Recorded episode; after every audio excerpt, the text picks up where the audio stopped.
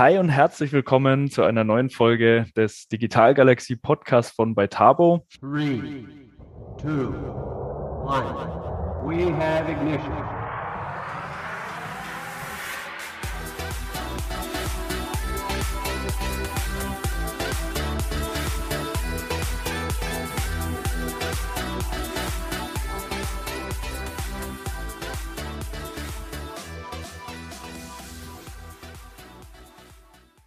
Ich freue mich sehr, heute die Gelegenheit zu haben, ein Gespräch mit Europas innovativsten Zukunftsforscher Sven Gabor Jansky führen zu dürfen. Sven wuchs in Budapest und in Ostdeutschland auf, galt schon in der Schule unter den Lehrern als derjenige, der sich im Unterricht nur langweilt und am liebsten über große Zukunftspläne diskutiert.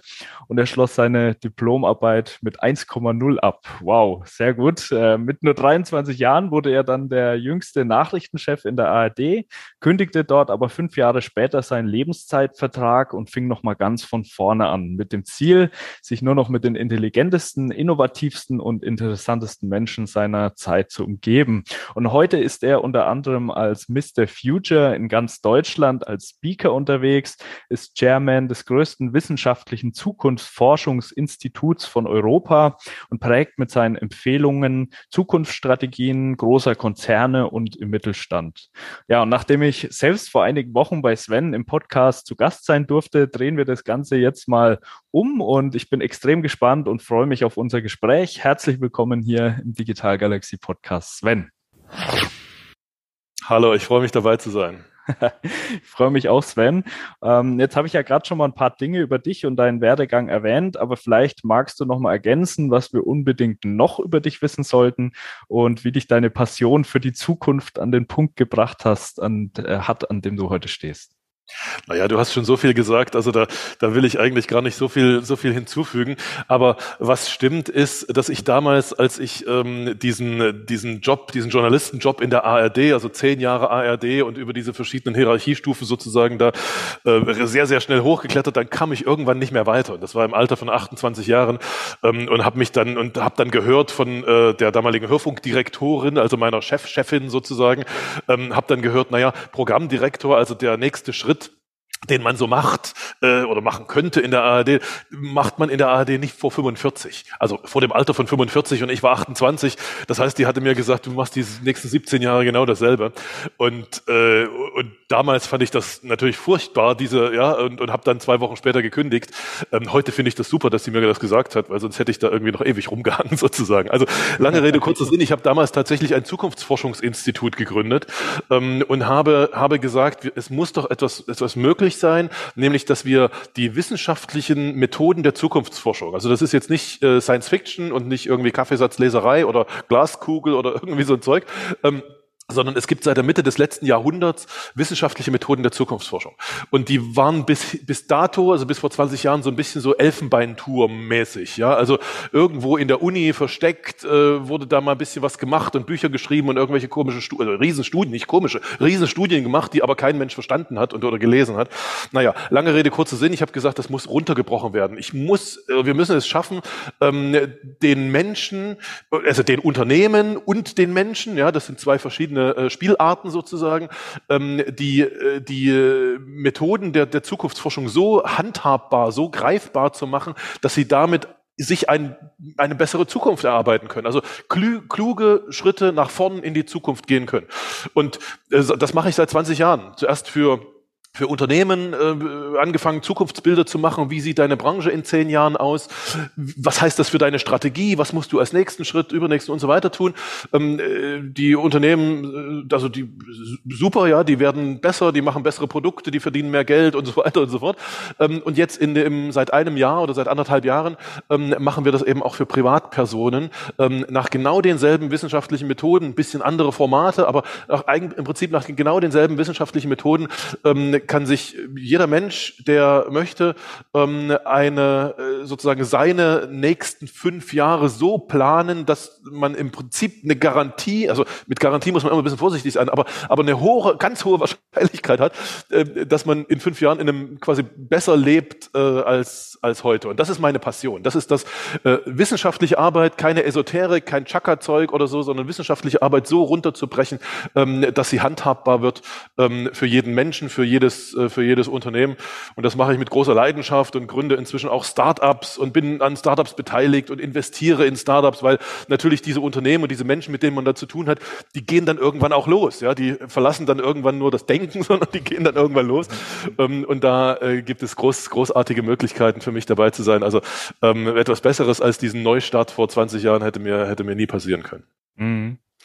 Ja, bevor wir, bevor wir da mal noch ein bisschen näher drauf eingehen, auch auf das Thema Zukunft, vielleicht noch mal eine, eine persönliche Frage an dich. Du hast es gerade gesagt, Neustart. Das war quasi ein radikaler Neustart für dich, mein Le Lebenszeitvertrag äh, zu kündigen. Äh, da gehört natürlich schon eine gewisse Energie dazu.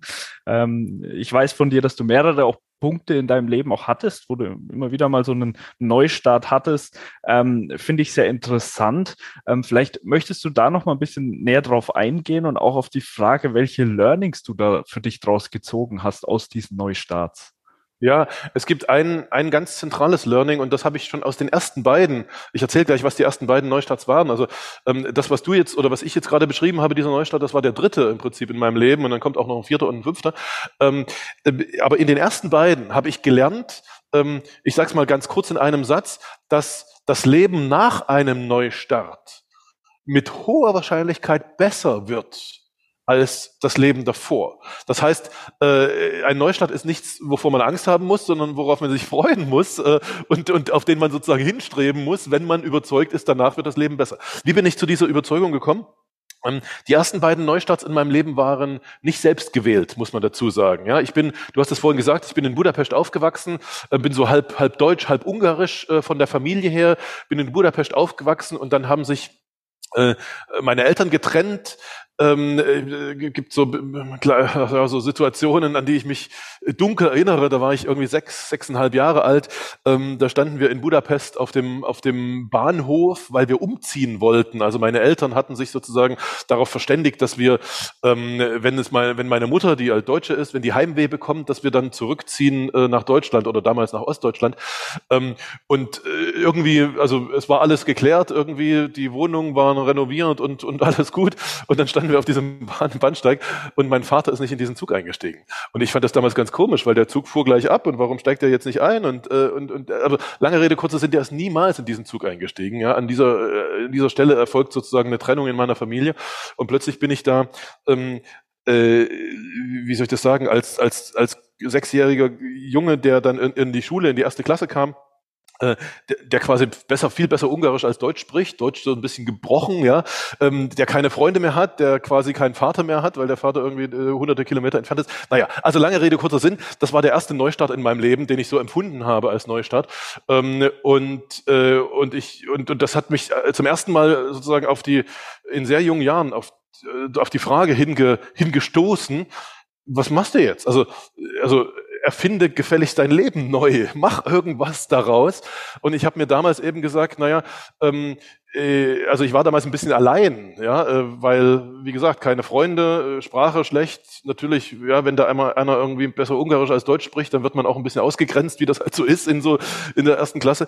Ähm, insofern ich habe mir dann irgendwann gesagt, naja, also wenn du hier sozusagen von den Leistungen der Beste bist, also sowohl von den Schulleistungen als auch von den Sportleistungen, ja, was halt so Leistungen sind, ja, im Sport und so weiter, dann grenzen sie dich nicht mehr aus, ja, dann äh, und und äh, und dadurch bin ich äh, tatsächlich, du hast es vorhin gesagt, ich habe da äh, die Lehrer hatten immer meinen ihren Spaß mit mir, weil äh, weil sie mir nie was erklären mussten sozusagen. Ja, das, das kam, das kam daraus ähm, und äh, und und habe sozusagen mir einen Ausweg aus dieser aus dieser Krise, äh, einen Neuanfang in dieser Krise gesucht, ähm, der mich in einen in einen positiven Lebensweg ge geführt hat. Zweites Beispiel dann ein paar Jahre später, zehn Jahre später war die Wende, also die Mauer brach zusammen. Ich war wie gesagt im Osten war 16 Jahre alt, also hatte mit all den, wie soll ich sagen, all den, all den, all den Furchtbarkeiten des, des äh, sozialistischen Regimes äh, war ich noch nicht in Berührung gekommen. Mit 16 Jahren äh, hast du da noch keine große Berührung gehabt. Ähm, äh, und äh, aber aber das System bricht zusammen und und alles, was du bisher äh, denkst zu wissen, nämlich was ist wichtig, was ist richtig, was ist, wer ist Ansprechpartner, wer hat was zu sagen und so weiter in diesem Land, ähm, stimmt plötzlich nicht mehr. Ja, das ist, ähm, das muss man sich so ein bisschen also ich weiß nicht, das kann man sich heute nicht mehr vorstellen. Ich, ich, ich versuche das immer so zu beschreiben. Was wäre, wenn, wenn quasi binnen der nächsten zwei Monate hier in Deutschland das chinesische Gesellschaftssystem übergestülpt würde? Ja, es gibt keine Marktwirtschaft mehr, sondern es gibt Planwirtschaft. Also irgendwer in irgendwelche Parteikomitees entscheiden, was gemacht wird. Es gibt auch keine Auswahl mehr in den Märkten, sondern also in den Supermärkten, sondern es gibt halt eine Butter und die hast du halt zu kaufen. Es gibt in der Zeitung keine keine Nörgelberichterstattung mehr, wie bei wie im Augenblick bei uns gerade, äh, sondern es gibt irgendwie nur noch Jubel und die Partei hat immer recht. Naja, also lange Rede, kurzer Sinn. Ähm, da würdest du, da, da würden viele Menschen, ja, nicht viele, alle Menschen äh, würden sich völlig neu orientieren müssen, weil sie erstmal wissen, also weil sie erstmal nicht wissen, wo ist vorne. Und genau das war die Situation damals nicht nur für mich natürlich, sondern für, für all die da irgendwie aus Ostdeutschland kamen. Ähm, war auch ein Neuanfang. Ähm, äh, der, den ich sehr, sehr, also den, ich meine, es hätte für mich nicht, bitte nicht falsch verstehen, es hätte nicht besser kommen können für mich. Ja, ist, also mit 16 Jahren geht plötzlich die Welt auf. Äh, vorher war sie sehr beschränkt und dann geht plötzlich die Welt auf. Ganz große, also ganz super. Ähm, äh, aber ich habe eben, also durch diese beiden Neuanfänge habe ich gelernt für meine, für meinen Neuanfang Nummer drei, Nummer vier und Nummer fünf, ähm, dass es hinterher, dass die Wahrscheinlichkeit, dass es nach einem Neuanfang besser wird, viel, viel, viel, viel größer ist. Warum ist diese Wahrscheinlichkeit größer? Weil du, wenn du dein Leben neu anfängst, äh, von einem, von einem höheren Niveau aus startest. Also du hast mehr Erfahrung, du hast ein besseres Netzwerk, du kennst ein paar Leute, im Idealfall, du hast vielleicht auch zwei, drei Euro auf dem Konto irgendwie, also jedenfalls mehr als, als vorher sozusagen, ja, als beim letzten Mal äh, starten. Ähm, und deshalb geht die Entwicklung nach so einem Neustart, geht viel, viel schneller in aller Regel. Also äh, wahrscheinlich nicht in 100 Prozent der Fälle, aber in aller Regel geht die viel, viel schneller als, äh, als vorher. Und, ähm, und deshalb bin ich so, und deshalb bin ich so freudig sozusagen damals vor 20 Jahren, als ich dann in der ARD diesen, diesen, diese Festanstellung gekündigt habe, ähm, habe ich das mit großer Freude gemacht, weil ich innerlich völlig überzeugt war, du, ähm, es wird dann besser. Und siehe da, selbstverständlich wird es besser. Ähm, ich äh, inzwischen, naja, ich habe ein eigenes, also nicht, nicht eins, ich habe äh, irgendwie sechs Unternehmen gegründet und in 13 Startups noch dazu als Erstinvestor irgendwie geholfen. Ähm, ich habe eine, eine, eine tolle Familie, eine tolle Familie, die nicht mehr wirklich aufs Geld schauen muss, weil genug auf dem Konto ist sozusagen.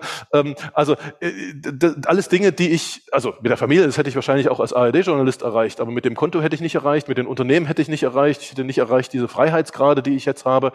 Ähm, und das geht aber jetzt so weiter und das ist der, das ist der Punkt. Also ähm, ich habe vor zwei Jahren, na, anderthalb, ungefähr 18 Monaten, und, und das, also das ist jetzt Corona, also fällt zufällig in die Corona-Zeit, hat aber mit Corona überhaupt nichts zu tun. Ähm, Habe ich nochmal einen Neustart gemacht. Ich habe zwar das Alte nicht komplett abgerissen, sondern es gibt es weiter, also es gibt weiter dieses Zukunftsforschungsinstitut und so weiter, alles schön. Aber ich habe sozusagen daneben ähm, äh, noch eine, äh, eine zweite Firma ähm, gebaut, die heißt Future Me und die tut etwas, was unter Wissenschaftlern, unter Zukunftsforschern absolut verpönt ist. Weil Zukunftsforscher haben in ihrer, in ihrer DNA, in ihrem Selbstverständnis sozusagen, wir reden nur mit den oberen 10.000, wir reden nur mit den Vorständen und bisschen Politikern und so, ja, wir arbeiten für die großen Unternehmen, für die großen Konzerne. Ähm, und dann, und, und dann habe ich gesagt, Leute, das ist mir, das ist mir zu wenig. Äh, mein Ziel, mein Lebensziel, woran ich am Ende meines Lebens, mein Leben, also, mein, der, also die, die, den Erfolg meines Lebens messen möchte, ist, wie vielen Menschen hast du mit deiner Wissenschaft, mit dem, was du kannst und, und weißt, wie vielen Menschen hast du zu einem besseren Leben verholfen oder zu, zu Schritten in ein besseres, in eine bessere Zukunft? Das heißt, ähm, wir haben eine, eine, eine eine B2C, also für jeder Mann, jeder Frau, jeder Mann, ähm, äh, ein, ein, ein Consulting, ein Mentoring-Unternehmen sozusagen daneben gestellt, was völlig andere, äh, also völlig andere Formate, was dieselben Methoden anwendet, aber auf völlig anderen Formaten, was natürlich viel billiger ist, als wenn du irgendwie für sechsstellige Beträge irgendwie so eine Strategie für ein Unternehmen machst. Ähm, und und in der, in der, in der, in der Gilde, in der Zunft der Zukunftsforscher und Strategieberater haben wir da ein echtes Nase rümpfen. Also ich habe sogar in meinem, in meinem Unternehmen Leute gehabt, die sind äh, wegen dieser Frage aus dem Unternehmen gegangen. Die haben gesagt, das ist nicht, das will ich nicht und so weiter.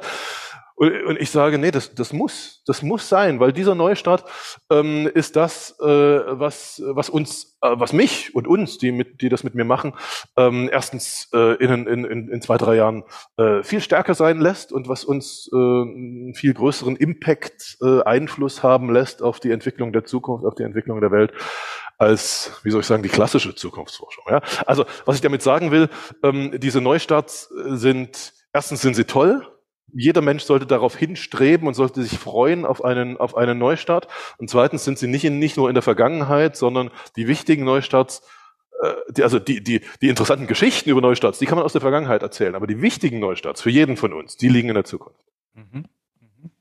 Ja, sehr inspirierend. Vielen Dank, dass du die Learnings mit uns geteilt hast. Ähm, das ist, äh, ja, sind alles sehr wertvolle Punkte, die du da genannt hast. Ähm, ja, äh, Thema Neustadt, Thema Zukunft. Lass uns mal da ein bisschen, bisschen reingehen. Ähm, ich meine, klar, wir sind ja auch in der Digitalisierung unterwegs. Da schaut man auch ganz viel in die Zukunft. Und was mir immer wieder auffällt, ist, Zukunft ist an vielen Stellen ja auch menschengemacht, kann man so sagen. Und äh, wir sagen ja auch immer, die Menschen, die funktionieren ja nicht logisch, sondern eher auch emotional. Das heißt, sie sind auch irgendwo unberechenbar. Ähm, auf der einen Seite denke ich, ist Zukunft also irgendwie unberechenbar. Auf der anderen Seite gelingt es aber gerade euch Zukunftsforscher noch immer wieder sehr ähm, präzise Zukunftsprognosen zu treffen. Und da stelle ich mir die Frage, wie ist das möglich? Naja, also die, die realistische Antwort darauf heißt, Menschen sind eben doch berechenbar.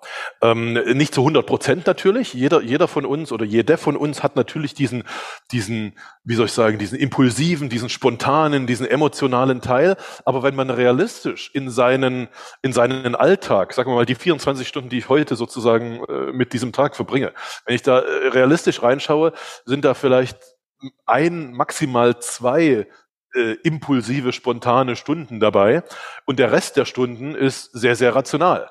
Ähm, und äh, also äh, wissenschaftlich sagen wir, der beruht auf Kausalketten. Also Kausalkette ist, wenn ich heute das und das tue, dann folgt morgen das und das und dann folgt daraus das und das und das und das und das und das. Ja, also diese wenn-dann äh, Dinge. Und ähm, in all den Bereichen des Lebens, die auf dieser auf dieser wenn-dann äh, äh, Logik beruhen, und das ist ehrlicherweise im, in unserem Arbeitsleben, also wenn du gerade über Digitalisierung redest, Technologieentwicklung, neue Geschäftsmodelle, all das, das ist nahezu 100 Prozent, wenn dann. Ähm, äh, in, in all diesen Bereichen können wir perfekt, äh, also perfekt, jetzt bitte, äh, bitte richtig verstehen, ja, können wir sehr, sehr gut, sehr, sehr mit hoher Wahrscheinlichkeit prognostizieren. Wir reden immer noch über die Zukunft, das heißt, Garantien gibt's nicht, niemand ist Wahrsage, aber wir können mit hoher Wahrscheinlichkeit die nächsten zehn Jahre prognostizieren in, in all diesen Wenn-Dann-Bereichen. Und weil das eben so viele Bereiche des Lebens sind, ähm, können, also sind unsere Bücher, wenn man sich unsere Bücher anschaut und durchliest, ähm, ich habe das gerade gemacht, ich habe vor, wann war denn das, 2008 habe ich ein Buch geschrieben, also vor 13 Jahren habe ich ein Buch geschrieben über das Jahr 2020. 2020, so, so leben wir in der Zukunft, hieß das damals. Und Jetzt haben wir 2021, also letztes Jahr konnte man prüfen, ob das, was ich damals da reingeschrieben habe, ob das nur eingetreten ist oder nicht. Ähm, äh, bitte lest dieses Buch nicht. Es ist völlig langweilig, also aus heutiger Sicht völlig langweilig. Damals schien es völlig crazy und völlig irre und Journalisten haben gesagt, du bist ein Spinner und, und Science Fiction und so. Heute ist es völlig langweilig, weil es viel, viel eher eingetreten ist oder viele Dinge viel eher eingetreten sind, als wir sie prognostiziert haben. Also, lange Rede, kurzer Sinn. Ich sag mal, in diesen 90 Prozent des Lebens, die so rational, wenn dann funktionieren, funktionieren. Kann man super prognostizieren. In den äh, 10 Prozent, vielleicht auch 20, je nachdem, ähm, Prozent des Lebens, die wirklich auf Emotionalität, Spontanität, äh, menschlicher Psychologie äh, äh, sozusagen basieren. Dort kann man als Zukunftsforscher nicht prognostizieren, muss man ganz klar sagen. Unsere wissenschaftlichen Methoden geben keine Prognosen her für beispielsweise für irgendwelche, äh, für, also für die Frage, wie, wer gewinnt die nächsten Wahlen, also die politischen Wahlen. Ja, für Politik können wir nicht prognostizieren mit unseren Methoden, geht einfach nicht. Äh, Lottozahlen können wir nicht prognostizieren, Sportergebnisse können wir nicht prognostizieren. Also gibt schon Dinge, die wir nicht prognostizieren können. Aber gerade das, wovon du geredet hast mit Digitalisierung und so, das können wir wunderbar prognostizieren. Mhm. Mhm. Ja, was ich auch sehr spannend fand, ähm, das hatten wir auch äh, in unserem letzten Podcast-Interview, als ich bei dir im Podcast äh, zu sein, äh, sein durfte, äh, hast du das erwähnt, dass ihr Zukunftsforscher ähm, gerne mit so einem Zeitraum von zehn Jahren nach vorne arbeitet. Jetzt ist natürlich die große Frage, die mich mal interessiert, einfach mal deine Perspektive auf das Jahr 2031. Was meinst du, welche, ja, vielleicht fünf Dinge haben sich in unserem Leben bis dahin so verändert? Welche müssen wir auf dem Schirm haben? Mhm. Fünf Dinge sind natürlich echt viel. Ich versuche das mal kurz zu machen, damit, äh, damit wir jetzt nicht aus der Zeit laufen sozusagen. Also ähm, das, was wir als erstes als, als, als also was jeder Mensch äh, hier in Deutschland und in Österreich, Schweiz, im deutschsprachigen Raum am direktesten in seinem Leben spüren wird, ist, äh, wir Zukunftsforscher sagen, dass die, die, der Arbeitsmarkt der Vollbeschäftigung. Also kurz gesagt, in den nächsten zehn Jahren bis 2031 gehen so, gehen so viele Rente, erreichen das gesetzliche Rentenalter wie nie zuvor in diesem Land. Das sind die, ist die Babyboomer-Generation, sind halt ganz viele. Ja? Die gehen alle in Rente, von unten kommen geburtenschwache Jahrgänge. Ähm, ich, ich mach's mal kurz, unterm Strich kriegst du, wenn du alles berechnest, äh, wie Zukunftsforscher das machen, kriegst du drei Millionen unbesetzte Stellen. Das heißt, es gibt die Jobs, aber es gibt nicht die Menschen. Das heißt, für jeden von uns, der halbwegs ordentlich ausgebildet ist, alle zwei Wochen ruft der Headhunter an oder Personalberaterin oder wie auch immer sie heißen und sagt, du, willst du nicht wechseln? Ich habe da wieder, wieder was für dich. Ja, weil es gibt ja drei Millionen unbesetzte Stellen und kriegst auch ein bisschen mehr und so weiter. Das heißt, die, die Angst, was, also äh, wenn man es mit, mit, der mit der Generation meiner Eltern vergleicht, das, was sich ändern wird für in den nächsten zehn Jahren, ist, dass wir die Angst vor dem Verlust des Arbeitsplatzes verlieren. Das war in der Generation meiner, meiner Eltern war das die, die der, der Gau des Lebens, die größte Angst, die Grundangst des Lebens war der Verlust des Arbeitsplatzes, weil dann musst du zum Amt und dann geht alles den Bach runter sozusagen. Ähm, das werden wir verlieren. Das ist schon mal das, schon mal das Erste und äh, daraus folgen natürlich viele Dinge. Also Löhne werden steigen, Menschen werden äh, nicht mehr sozusagen Lebenszeit auf einem, bei einem Unternehmen arbeiten. Einige schon, also 40 Prozent schon noch, aber eben andere 40 Prozent sind sogenannte Projektarbeiter, die, die, die, die hoppen, die hüpfen sozusagen immer alle ein, zwei, drei Jahre, wie so lange eben Projekte dauern von einem Unternehmen zum anderen und so weiter. Ähm, nicht, weil sie müssen, sondern weil sie es können, ja, weil sie da mehr Geld verdienen und sich besser entwickeln. Also das ist das Erste, diese, diese Vollbeschäftigung. Das Zweite ist, Du hast über Digitalisierung gesprochen. Wir werden in den nächsten äh, zehn Jahren äh, natürlich die künstliche Intelligenz wird weitergehen. Sie wird noch nicht das, den Zustand erreichen, so Apokalypse, wo einige drüber reden, irgendwie äh, die Computer sind schlauer als die Menschen und dann was machen dann die Menschen und dieses Zeug. Das, das kommt vielleicht irgendwann, aber irgendwo bei 2050. Ähm, bei 2030, 31 sind wir eher dort. Ähm, wir Zukunftsforscher sagen, ähm, die die heutige ähm, Predictive AI, also die prognostizierende KI, wird zu einer Decision-Making AI. Also sie wird bessere Entscheidungen treffen äh, und deshalb werden wir Menschen dieser künstlichen Intelligenz immer mehr Entscheidungen sozusagen anvertrauen, ähm, weil sie halt bessere Entscheidungen trifft als die Menschen, bessere Antworten gibt, bessere Entscheidungen trifft und so weiter. Also das wird, das wird, das wird passieren. Wir werden viele unserer Entscheidungen ab, abgeben und mit Entscheidungen sind so, sind, also das sind tatsächlich so strategische Entscheidungen in den Unternehmen, ja. Das sind aber genauso, also Autofahren beispielsweise, ja, ist auch eine eine Routine von Entscheidungen. Selbstverständlich wird es in zehn Jahren äh, Robotaxi-Flotten geben, wo du, wo du ein Taxi äh, einsteigst und äh, ähm, also das ist ein Taxi, aber ist halt kein Fahrer drin, sondern das Ding fährt, fährt halt alleine ähm, gibt es wahrscheinlich 2022 soll die erste Robotaxi-Flotte in, in Deutschland starten schon. Äh, Im Augenblick 2021, heute gibt es äh, drei äh, Robotaxi-Flotten, die in der Welt fahren, zwei in Amerika, eine in China. Also das, das schwappt so langsam, das kommt so langsam und 2031 ist es da. Und das Wichtige, das ist vielleicht der dritte Punkt, diese Robotaxi, also diese selbstfahrenden Autos, die, ähm, die die, die steigern die Freiheitsgrade der Menschen. Warum? Weil Mobilität ist ein, ein riesiger, riesiger Anteil an Freiheit, ja, wenn, wenn ihr euch vielleicht, vielleicht, wenn ihr auf dem Dorf aufgewachsen seid oder irgendwo auf dem, auf dem Land und äh, euch an früher erinnert, äh, ja, so die Jugendzeit, diejenigen, die, ein, äh, die, die, ein, äh, die irgendwie ein Motorrad oder ein Moped oder was auch immer hatten, äh, zeitig, die waren halt freier, ja, die waren irgendwie flexibler, die, die dann irgendwann ein Auto gekriegt haben als erstes und so weiter. Also kurz gesagt, ähm, Mobilität äh, gibt Freiheitsgrade. Ähm, und, äh, und wir rechnen damit, dass diese Robotaxis quasi kostenlos, also nahezu kostenlos fahren, dass Mobilität quasi, die Preise sinken. Das heißt, jeder Mensch Ähm, egal, ob der eine, einen Führerschein hat oder nicht, egal, ob der betrunken ist oder nicht, egal, ob der alt, zu alt, also für heute fürs Autofahren zu alt oder heute fürs Autofahren zu jung, ist völlig egal. Jeder Mensch kann jederzeit nahezu kostenlos ähm, äh, mobil sein Auto fahren mit diesen Robotaxis. Ähm, das steigert die, die Freiheitsgrad. Das, das, war der, ähm, das war der dritte Punkt. Der vierte Punkt ist, ähm, wir werden in der Welt äh, in den nächsten äh, äh zehn Jahren, äh, und das wird heute viel diskutiert, ähm, weiter äh, uns sehr anstrengen müssen, was Klima und Umwelt betrifft. Wir werden es bis 2031 nicht gelöst haben, aber wir, äh, wir Zukunftsforscher sind uns relativ sicher, dass wir auf dem Lösungsweg sind.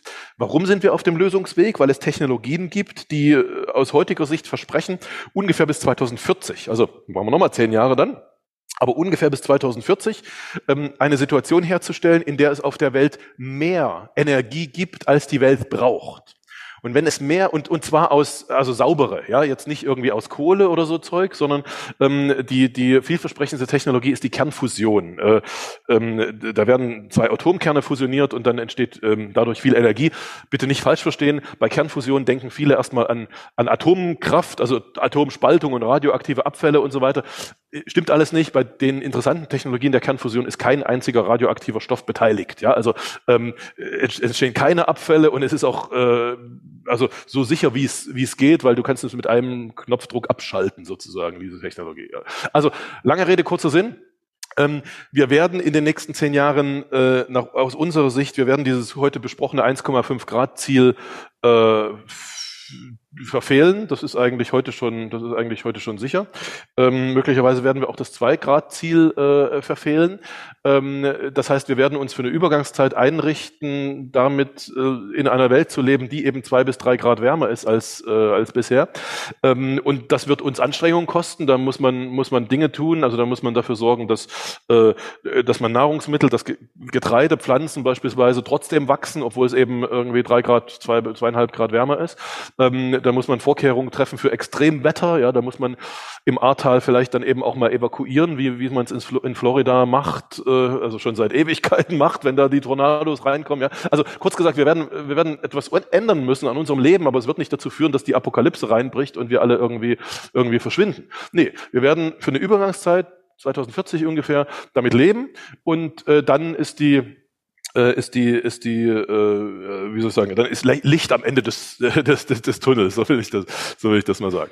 Und der, der dritte, ähm, der, der dritte Bereich, äh, Quatsch, der fünfte Bereich, wir waren ja bei vier jetzt gerade, ja, ähm, der fünfte Bereich, ähm, der ist, mh, hm, naja, da gibt's jetzt, da gibt's jetzt viele. Welchen wähle ich jetzt aus? Ähm, ich, ich nehme mal den, der, der für uns also für und der, der, der jetzt nicht hochpolitisch ist. Also ich hätte jetzt sagen können, oh, wir werden eine neue, eine neue Definition von Europa im, äh, so im, in der Sandwich-Position zwischen den Supermächten, irgendwie USA und China und so, also diese hochpolitischen Sachen, diese, ähm, äh, da müssen wir natürlich irgendwas finden, irgendeine Position finden, aber was viel wichtiger für die Menschen ist, ist, wir werden unsere Ernährung verändern. Ähm, und zwar, ich, ich meine jetzt nicht, jetzt, ich meine jetzt nicht äh, hier, was weiß ich, den, den, heutigen Trend zu vegan oder irgendwie sowas. Das, das ist ein winziger Teil davon. Aber der größere Teil davon ist, dass wir es äh, äh schaffen werden, dass wir etwa 60 Prozent der ähm, der Nahrungsmittel, die es auf der Welt gibt, tatsächlich synthetisch herstellen. Das klingt ein bisschen hm, komisch, ja, künstlich, also künstlich herstellen, also nicht mehr biologisch gewachsen, sondern äh, künstlich hergestellt. Der Grund, warum wir das machen müssen, ist, weil wenn wir in eine Welt gehen, die irgendwie 10 Milliarden Menschen hat, noch nicht 2031, aber irgendwo 2040, 50 so, ähm, dann äh, werden wir diese Welt nicht ernähren können durch biologisch äh, angebautes Getreide, Tiere und, und, und so das, das geht einfach nicht. Dies, das würde eine, eine Masse äh, sozusagen an, an, an, an biologischen Ressourcen brauchen, ähm, die einfach unser Klima völlig kaputt macht. Das heißt, wir müssen das künstlich herstellen und wir können es künstlich herstellen. Ähm, wir können durch alternative Proteine ähm, Fleisch drucken. Machen wir heute schon in Einzel. Ich bin in einem dieser Unternehmen investiert. Das ist ein super Geschäft übrigens, ja, weil da richtig, weil es, weil es da richtig gerade hochgeht. Ähm, also äh, wir werden, wir werden Fleisch künstlich herstellen, wir werden Milch künstlich herstellen, wir werden Käse künstlich herstellen, wir, äh, letztendlich alles, ja. Ähm, und äh, und zwar nicht zu 100 Prozent. Also keine Angst, wer da irgendwie äh, weiter drauf besteht, dass er äh, nur dann einen Steak grillt, wenn vorher ein Tier gestorben ist und man aus diesem Tier da irgendwie Fleisch rausgeschnitten hat. Das wird es auch noch geben, aber das wird halt ein bisschen teurer werden werden, ja, weil das, das ist dann der Minderheitenmarkt sozusagen. So, also lange Rede, kurzer Sinn, wir werden, wir werden äh, unsere Nahrung, die wird eigentlich genauso aussehen, die wird auch genauso schmecken. Also ist jetzt nicht, dass wir irgendwie anfangen, Insekten zu essen oder so ein Quatsch, ja, das ist Unsinn. Das wird genauso aussehen, aber das, was drin ist quasi, das ist auf anderem, ähm, auf anderem Wege, äh, Wege hergestellt. Und ähm, äh, die schöne Nebenwirkung der ganzen Geschichte ist, dass wir wenn das so, wenn Nahrungsmittel so produziert werden, dann werden sie auch individuell auf den und situativ auf die einzelne Situation angepasst. Ähm, ja, also äh, es wird sozusagen gemessen, was fehlt bei mir im Körper gerade in meinem Mikrobiom, welche Bakterienkulturen fehlen bei mir gerade, äh, was mich, wenn ich das nicht behebe, sozusagen auf die in den nächsten Tagen krank machen würde. Und wenn ich das heute weiß und wenn das heute in mein heutiges Essen reingedruckt wird, also Medical Food heißt das, ja, ähm, dann werde ich halt nicht mehr krank. Und auf diese Weise, und das ist jetzt das letzte Letzte, ähm, was ich äh, zur Prognose sage, ähm, werden wir unsere Lebenserwartung deutlich, deutlich steigern können. Also äh, da, äh, Lebenserwartung ist ein bisschen länger, das, ja, das kann man nicht 2001, bei 2031 bemessen, aber ähm, wir rechnen, wir Zukunftsforscher rechnen damit und die Menschen, mit denen wir sprechen und Interviews machen, rechnen damit, dass in meiner Generation, also ich bin heute, ich bin knapp 50 sozusagen, ja, bin zwischen 40 und 50, in meiner Generation 90 ein, also im Durchschnitt ein Lebensalter von 90, so das durchschnittliche, durchschnittliche Lebenserwartung ist. Und in der Generation meiner Kinder, die, äh, also ich habe drei Kinder, neun Jahre, sechs Jahre, vier Jahre, ähm, in dieser Generation sogar 120 ähm, das äh, durchschnittlich erreichbare Lebensalter ist. Und das ist natürlich eine echte also wenn, heute, heute ist es 80 im Durchschnitt. Ja, wenn das bei meinen Kindern 120 ist, dann ist das nochmal 50 Prozent drauf. Dann stellen sich viele Fragen des Lebens nochmal ganz anders. Ähm, ja, wie, wie, wie, wann kriegen wir eigentlich Kinder in 120 Jahren? Machen wir irgendwie mit 60 Jahren weiter, äh, also gehen wir in Rente und haben dann 60 Jahre Urlaub? Ja, wahrscheinlich nicht. Ja, so, dann wird sich sozusagen noch, werden sich viele andere Fragen ergeben, aber das ist noch nicht bis 2030, sondern das ist danach. Ja, wow, wirklich sehr interessante Punkte. Ähm, ich würde sagen, das wird auf jeden Fall spannend in der Zukunft. ich, ich bin mal gespannt, äh, aber klingt auf jeden Fall sehr, sehr plausibel alles und äh, kann ich mir gut vorstellen, dass es in diese Richtung äh, gehen wird. Ähm, was ich natürlich jetzt auch mal sehr, sehr spannend finde, ähm, ist die Perspektive vor allem auf mittelständische Unternehmen. Also in dem Bereich bist du ja und warst ja auch lange unterwegs. Ähm, Zukunftsstrategien für äh, Konzerne, aber auch mittelständische Unternehmen. Und mittelständische Unternehmen sind ja die, die auch wir bei, bei Tabo adressieren, wo wir uns auch ganz viel mit der Frage auseinandersetzen, wie sieht denn die Zukunft im Mittelstand aus? Ähm, was, was meinst du denn? Muss der deutsche Mittelstand vielleicht gerade unbedingt tun, vielleicht auch verändern, um zukunftsfähig zu bleiben?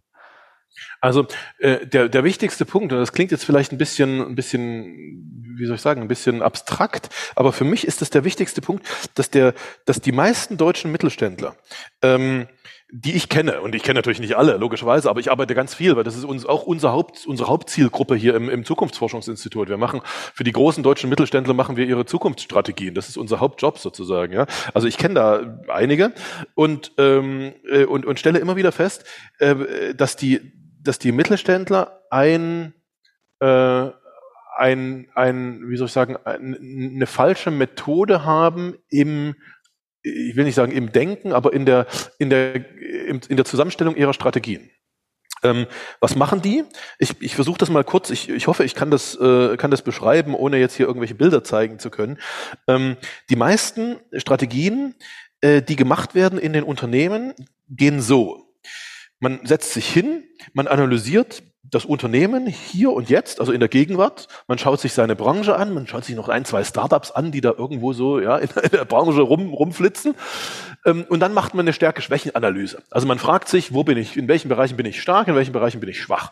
Und dann, jetzt kommt der Fehler, dann macht man dann fragt man sich, okay, was ist mein nächster Schritt? Also, was kann ich als nächstes tun, um diese Stärken und Schwächen irgendwie besser zu machen? Also die Stärken zu stärken, die Schwächen zu schwächen.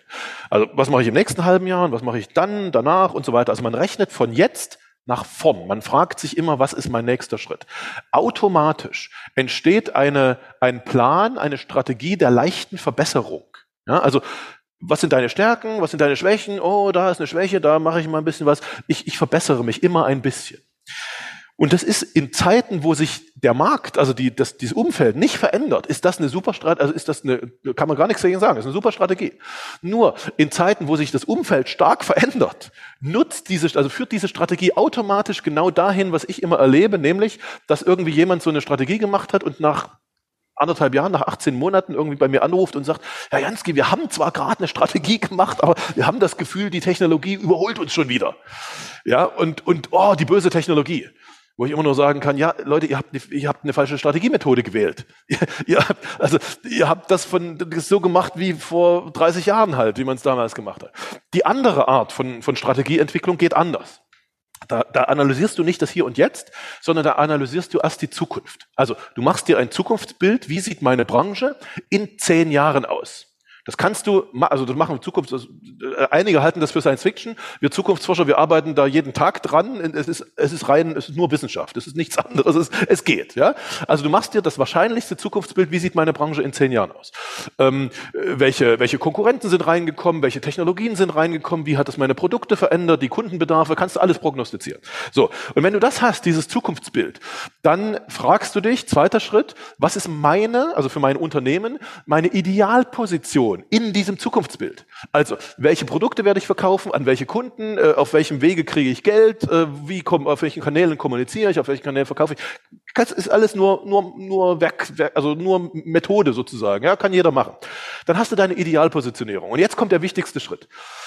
Wenn du jetzt dir anschaust, also die Strategie, also den Weg, wie komme ich zu dieser Idealpositionierung in zehn oder in fünf Jahren, wenn du das anschaust, dann machst du bitte einen Fehler nicht. Du fragst dich nicht, was ist mein nächster Schritt, sondern du fragst dich, was war in zehn Jahren, also im, im Jahr neuneinhalb bis zehn sozusagen, im letzten Halbjahr, was war mein letzter Schritt, um dort anzukommen, bei diesem Zukunftsbild?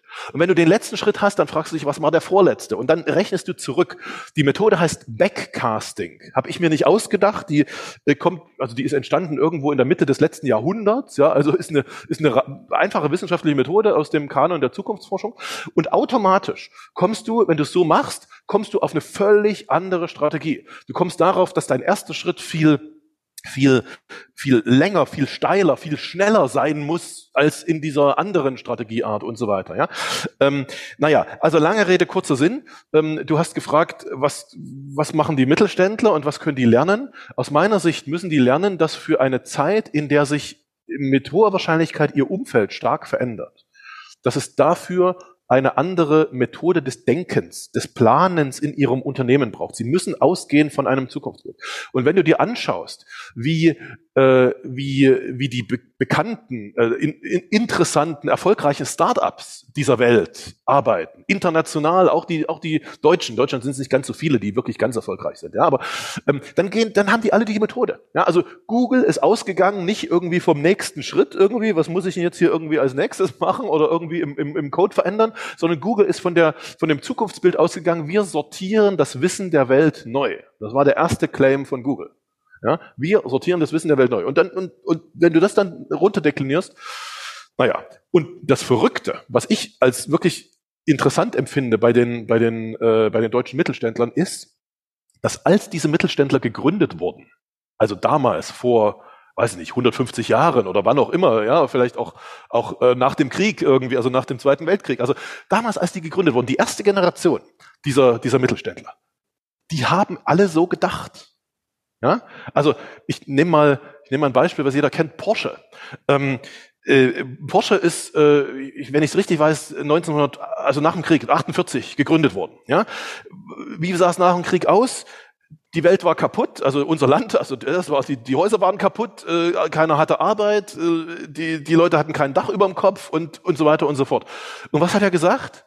Der Porsche? Also alle anderen um ihn herum gesagt, haben gesagt, wir brauchen irgendwie Arbeit und, und ein Dach über dem Kopf und was zu essen. Und der hat gesagt, nee, wir brauchen Sportwagen. Völlig verrückt, ja. Also hätte der an den nächsten Schritt gedacht, hätte der, hätte der gesagt, oh, jetzt lass uns mal irgendwie, äh, weiß ich nicht, irgendeine Straße wieder aufbauen oder irgendein Haus. Nee, der hat gesagt, wir brauchen Sportwagen. Also Zukunftsbild, ja. Die Menschen werden in 20, 30 Jahren Sportwagen wollen. Ja, okay. Tatsächlich. Es gibt, es gibt ziemlich viele, die, die Sportwagen wollten.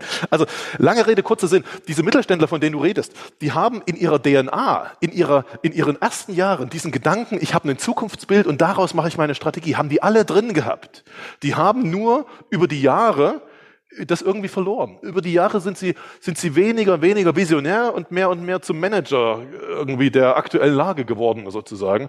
Und dieses, diese, diese Unternehmer-DNA, die müssen sie in einer Zeit, in der sich das Umfeld stark verändert, äh, wieder gewinnen. Ansonsten werden sie, werden sie keine große Zukunft haben. Ansonsten werden sie ihre alten Pfründe noch ein bisschen verteidigen und so, naja, das ist so ein Sterben auf Raten sozusagen. Ja. Ja, da bin ich absolut und vollkommen bei dir. Das ist auch das, was wir immer wieder beobachten, sind halt nun mal Unternehmen, die oft eine sehr starke Tradition auch haben, die sehr historisch geprägt sind und die das bis heute auch im Denken drin haben und äh, diese Tradition auch in Bezug aufs Geschäftsmodell bewahren wollen irgendwo. Ähm, oft ist es auch so, wir sprechen mit den Unternehmen, sagen, ihr müsst umdenken, ihr müsst auch disruptiv denken, ähm, ihr müsst überlegen, was passiert, wenn das Geschäftsmodell nicht mehr funktioniert. Und dann sagen die, ja, aber schau dir doch mal unsere Zahlen an. Also ist doch alles perfekt so. Und ähm, ja, und da ist es eben, wie du auch sagst, so das, das Wichtige einfach zu verstehen, die Welt wird sich immer radikaler verändern und dementsprechend muss man auch radikal umdenken. Also von daher, da bin ich äh, absolut bei dir.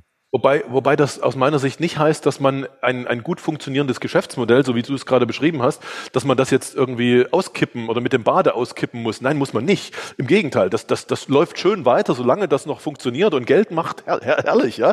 Bitte nichts dran ändern. ähm, aber was man machen muss, man muss ähm, aus, äh, also aus unternehmerischer Sicht, man muss daneben, man muss das Geld, was man verdient in so einem äh, funktionierenden Geschäftsmodell, muss man nehmen und parallel Zukunftsgeschäftsmodelle aufbauen, ja. Das ist der Grund, warum warum wir Zukunftsforscher inzwischen eben nicht nur nicht nur nicht nur Studien schreiben und, und Strategieberatung und sowas machen, sondern warum wir auch äh, im Auftrag von mittelständischen Unternehmen Startups gründen. In mit anderen Geschäftsmodellen, mit anderen Technologien, mit mit Dingen, die die sie in ihrem alten Geschäftsmodell überhaupt nicht machen würden, mhm. machen könnten, wo, wo sich sogar die Belegschaft wehren würde, weil es irgendwie vielleicht so, sogar das Alte angreift. Also kurz gesagt, äh, du musst, solange es gut läuft in deinem Geschäft, musst du die, die gute Situation nutzen, um Parallelgeschäfte aufzubauen ähm, äh, für die Zukunft. Weil wenn es nicht mehr gut läuft, dann hast du völlig andere Probleme. Dann wirst ja. du nicht mehr in die, in die Zukunft investieren. Ja? So, also so ist es. kurz ja. gesagt, Startups gründen äh, und, und idealerweise selber Startups gründen mit der eigenen, mit, mit der eigenen DNA, ja, mit den eigenen strategischen Fragestellungen ähm, und nicht jetzt nur einfach wild das Geld in irgendwelche Startups, die da auf der grünen Wiese sozusagen irgendwo entstanden sind, äh, werfen. Das ist mein, das ist mein Hinweis, meine Empfehlung an, an alle, an alle Mittelständler, mit denen ich jemals irgendwie zu tun habe. Auf jeden Fall. Wie du sagst, ich denke, am Ende geht es darum, vor allem vorbereitet zu sein, weil wenn man nämlich merkt, dass es langsam schwierig wird und erst dann anfängt, sich vorzubereiten, dann ist es so gut wie immer zu spät. Also von daher, ja, äh, anderes Thema nochmal, finde ich auch sehr spannend. Äh, und zwar, wir hatten es als, als Stichwort schon das eine oder andere Mal, ähm, Science Fiction. Magst du selbst eigentlich gerne Science Fiction?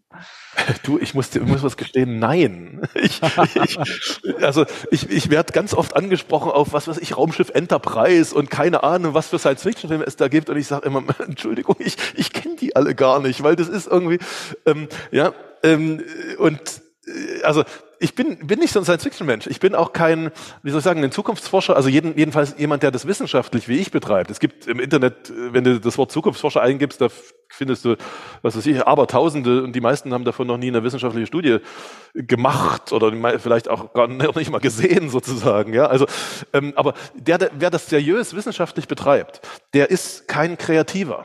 Der ist kein verrückter Zukunftsspinner, sondern der ist einfach, der analysiert einfach, der schaut an, welche Dinge sind im Augenblick in der, äh, in der Welt, also Technologien und Geschäftsmodelle und so weiter, und wo sind die großen Treiber, also die Triebkräfte. Das sind, das sind, das ist jetzt nicht irgendwie Gott oder was weiß ich wer, sondern das sind Menschen. Also Zukunft wird von Menschen gemacht. Einige Menschen haben mehr Macht, Zukunft zu bestimmen als andere Menschen. Äh, typischerweise, wenn wir über so Technologiethemen reden, Digitalisierung und sowas, sind das typischerweise so die Strategiechefs, die Innovationschefs, Technologiechefs von großen marktprägenden Unternehmen weltweit. Und wir Zukunftsforscher, wir machen nichts anderes, als mit denen zu reden. Also erstens die zu kennen, ja, die müssen uns kennen, damit sie überhaupt mit uns reden.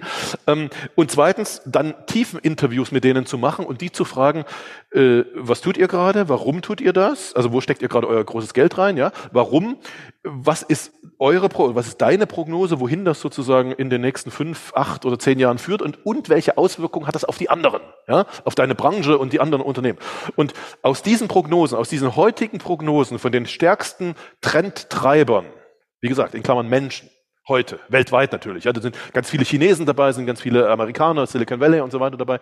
Ähm, wenn du das sozusagen vor dir hast als, als Wissenschaftler, als Analyst, dann kannst du daraus analysieren, wo gehen heute die großen Triebkräfte hin, und wohin führt das in fünf, acht oder in, in zehn Jahren? Das ist das, was wir machen und deshalb hat das überhaupt nichts mit Science Fiction zu tun. Deshalb, also selbst wenn sich meine Bücher für, für, für den einen oder anderen vielleicht wie Science Fiction lesen, weil man sich noch nicht so richtig damit beschäftigt hat, äh, gibt es einen riesen Unterschied. Der Unterschied ist, ich habe mir das Zeug nicht ausgedacht, ähm, die Science Fiction Leute haben sich das ausgedacht. Ja, das ist, finde ich, der spannende Umstand, äh, dass, äh, denke ich, Zukunftsforschern immer so ein bisschen das, äh, ja, diese Science Fiction, äh, dieser Science Fiction Kontext zugeschrieben wird, obwohl es, äh, wie du es ja gerade erklärt hast, im Endeffekt eigentlich gar nichts damit zu tun hat.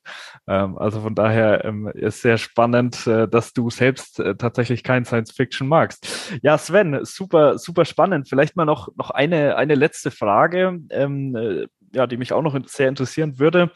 Ähm, es geht ja darum, ähm, ja, auf die Zukunft vorbereitet zu sein, sowohl als Unternehmen, aber vor allem auch als äh, Privatperson, als äh, ja letzten Endes im B2C-Bereich, in dem ihr ja jetzt auch verstärkt unterwegs äh, seid. Hast du vielleicht zum Schluss für unsere Zuhörer und Zuhörerinnen noch einen Tipp für die Zukunft oder vielleicht so ein Thema, das man auf dem Schirm haben sollte, um gut vorbereitet zu sein?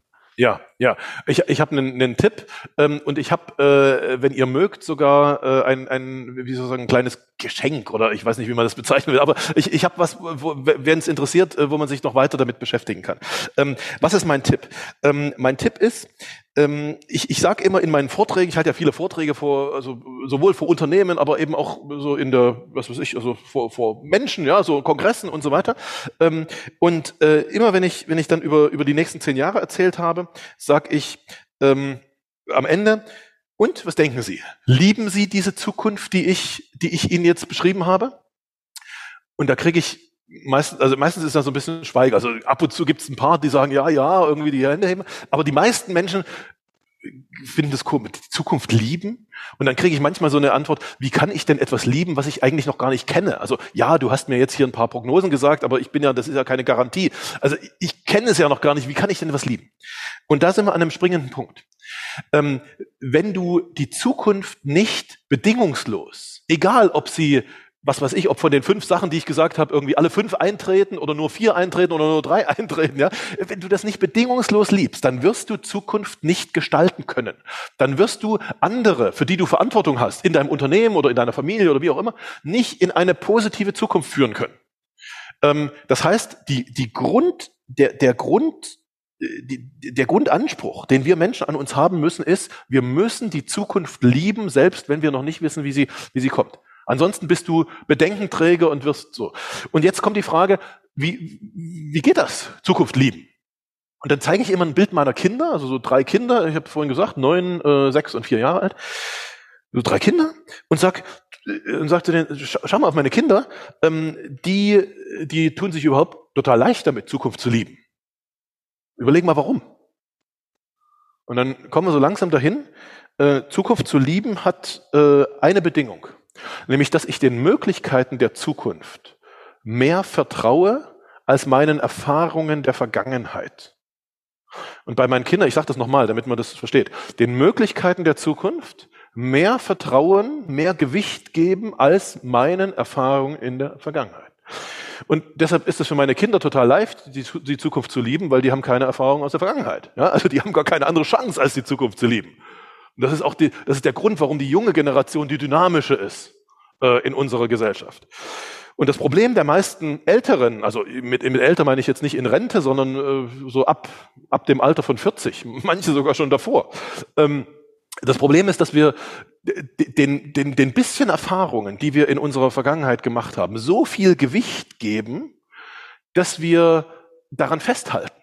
Dass wir, ja, und, und, und mein Hauptjob mein Hauptjob, also ganz persönlich, sowohl in Unternehmen als auch bei, ich habe so eine Mentoring-Gruppe und so ein, bin Coach für Einzelpersonen und so weiter.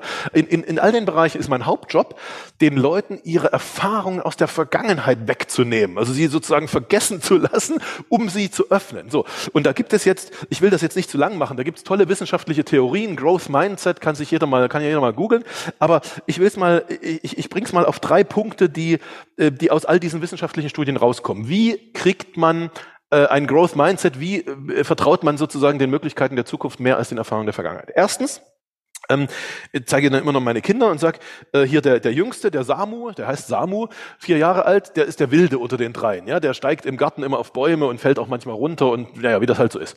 Ähm, und wenn der jetzt wieder mal vom Baum gefallen ist, was muss ich dem sagen? Als Vater, wenn ich will, dass der den Möglichkeiten der Zukunft mehr vertraut, muss ich dem sagen, oh, mach's nie mehr? Verboten, ja, du, du brichst dir ein Bein oder so? Natürlich nicht. Was sage ich ihm? Ich sage ihm, du hast es fast geschafft. Dieses Wort fast äh, hat zwei Dinge. Erstens, das Wort fast lobt, lobt oder belobigt nicht das Ergebnis, sondern den Versuch.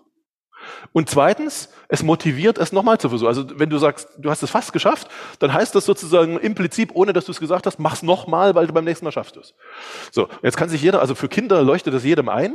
Ähm, jetzt kann sich aber jeder, der das hier hört, fragen, wie oft hast du in den letzten zwei Wochen äh, das Wort fast benutzt? Also gegenüber deinen Kollegen im Unternehmen, gegenüber wem auch immer. Ja?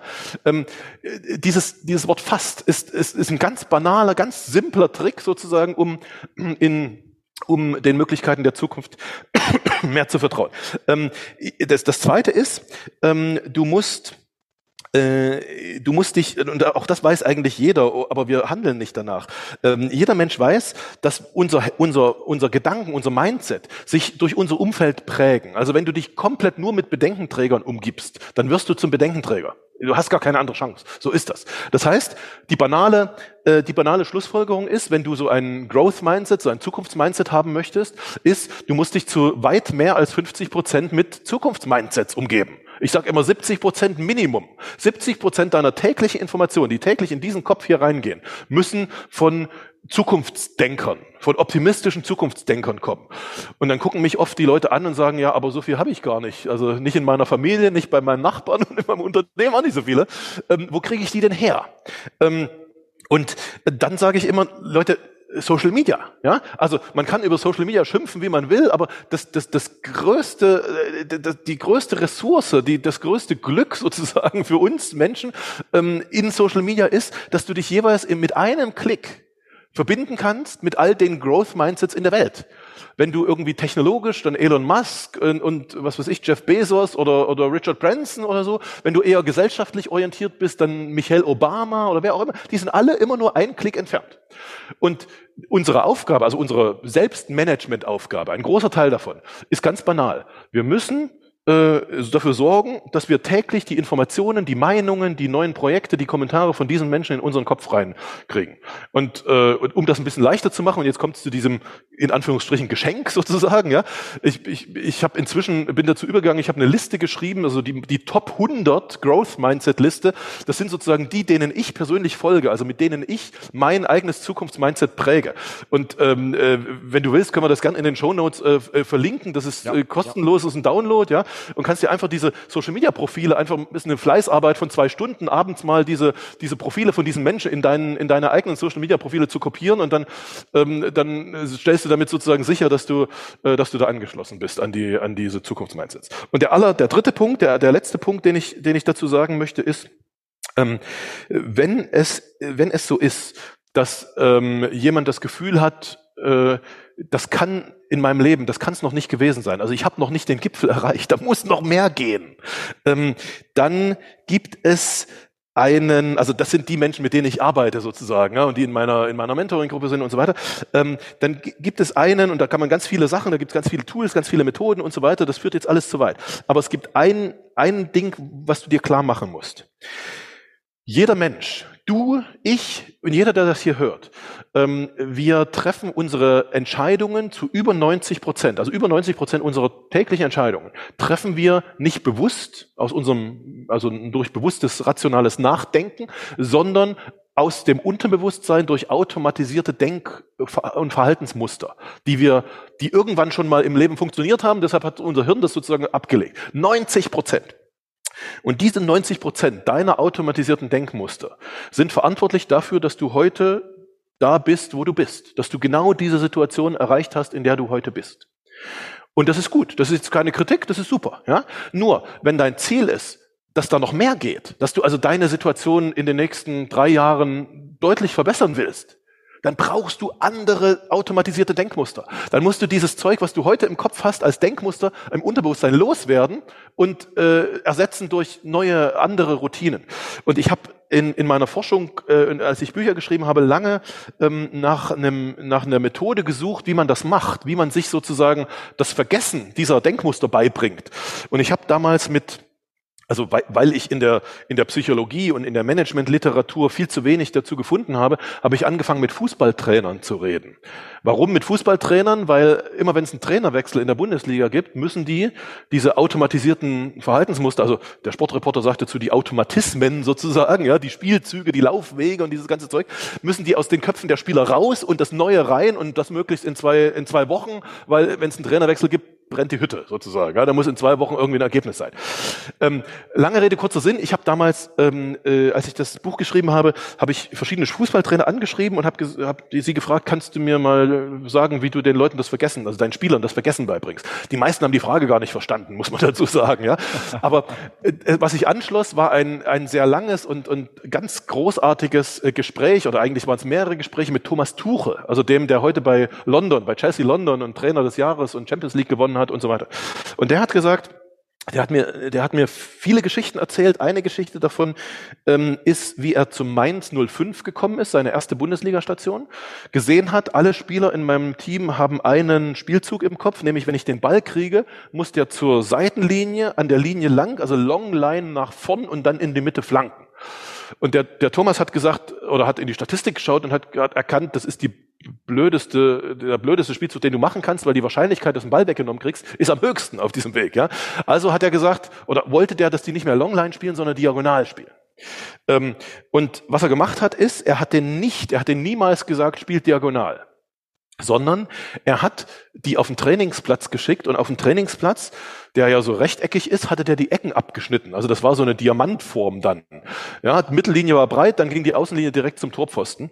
Ähm, das heißt, er hat ihnen die Möglichkeit weggenommen, ihrer alten Denkroutine, ihrem alten Verhaltensmuster weiter zu folgen. Hätten die versucht, Longline zu spielen, sie hätten direkt ins Ausgespielt. Es ging nicht. Er hat ihnen die Möglichkeit weggenommen und hat ihnen gleichzeitig die Möglichkeit gelassen, sich eine neue zu suchen. Zufällig ging es nur noch diagonal.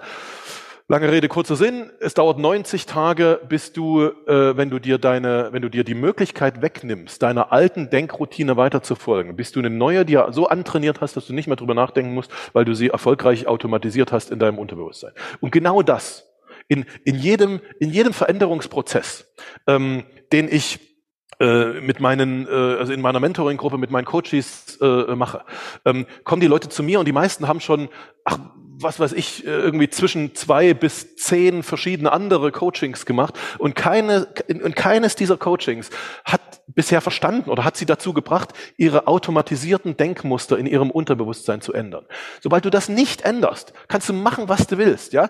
Ähm, das ist auch der Grund, warum die meisten irgendwie mit Rauchen aufhören wollen, aber es einfach nicht schaffen, weil sie ihr Denkmuster nicht verändern. Warum die meisten irgendwann vorm Spiegel stehen und sagen, oh, jetzt bin ich aber fett geworden und ich, jetzt muss ich mal ein bisschen Sport machen und dann machen sie zwei Wochen Sport und dann ist es wieder vorbei, ja. Also äh, die, die ganzen Neujahrsvorhaben, die einfach nie, nie umgesetzt werden, weil wir es nicht schaffen, unsere automatisierten Denkmuster ähm, zu brechen und durch neue zu ersetzen. Und jetzt habe ich lange darüber geredet. Ähm, äh, es gibt halt dafür eine Methode. Äh, diese Methode, die muss man nur, also äh, Methoden und Tools, ja, das ist wie gesagt kein Hokuspokus, kein Chaka, sondern wissenschaftliche Methoden. Wen das interessiert, ähm, äh, googelt mal danach. Ähm, ich, ich wende das in jedem meiner meiner Coachings an. Es, es funktioniert, es, es, es führt zu wahnsinnig schnellen, äh, erstaunlich schnellen Ergebnissen, ähm, äh, wenn man es nur macht. Man muss aber dieses dieses diese, dieses Grunddenken, diese Grundgedanken haben, diese diese Denkmuster, die ich in meinem Kopf habe bisher, die haben einen bestimmten, die haben mich in die heutige Situation gebracht. Dafür waren sie gut. Wenn ich in eine, wenn, wenn ich da bleiben will, dann lasse ich sie. Das ist super. Aber wenn ich in eine andere Situation will, dann muss ich ganz aktiv, und das kommt nicht automatisch, sondern muss ich ganz aktiv machen, muss ich mir meine automatisierten Denkmuster sozusagen neu machen in meinem Kopf. Das ist der, das ist der Grund, warum, äh, warum wir vor äh, vor zwei Jahren angefangen haben, tatsächlich äh, dieses, äh, dieses Einzelpersonen-Coaching und Mentoring und so weiter, aber, so weiter aufzubauen, weil wir gesehen haben, dass das, dass das irgendwie kaum einer da draußen macht und dass wir bei dem, was wir eben aus der wissenschaftlichen, also aus der Wissenschaft der Zukunftsforschung kennen ähm, und was wir mit den Unternehmen sowieso seit 20 Jahren machen, ähm, dass wir das eben auch, dass das einen großen, ganz großen Wert hat für, für Einzelpersonen, weil es irgendwie kaum ein anderer da draußen anbietet. Wow, das waren unglaublich wertvolle Punkte. Vielen Dank dafür, Sven. Ähm, wirklich toll. Ähm, ja, die, die Liste mit den Personen mit Growth Mindset finde ich einen ganz, äh, ganz wunderbaren Punkt. Äh, verlinken wir definitiv in den Show Notes, genauso wie weitere Infos zu deinen Programmen und auch wie man sich äh, mit dir in Kontakt setzen kann, wenn man äh, ja Mentoring und, und ähnliches bei dir machen möchte. Ähm, Jo, wunderbar. Also Sven, Ganz tolles Gespräch, super inspirierend. Vielen, vielen Dank äh, für, für die Energie, für die Perspektiven. Äh, ich habe unglaublich viel mitnehmen können, wirklich toll. Ähm, ja, schön, dass du dabei warst. Vielen Dank. Ich danke dir. Schön, dass ich dabei sein durfte. Und äh, wenn es wieder mal passt, kommst du wieder in meinen Podcast und ich wieder in deinen. Lass uns in Kontakt bleiben. War, war, ist eine tolle, ist eine tolle Unterhaltung. Vielen Machen Dank. Machen wir so. Sehr gerne. Danke, Sven.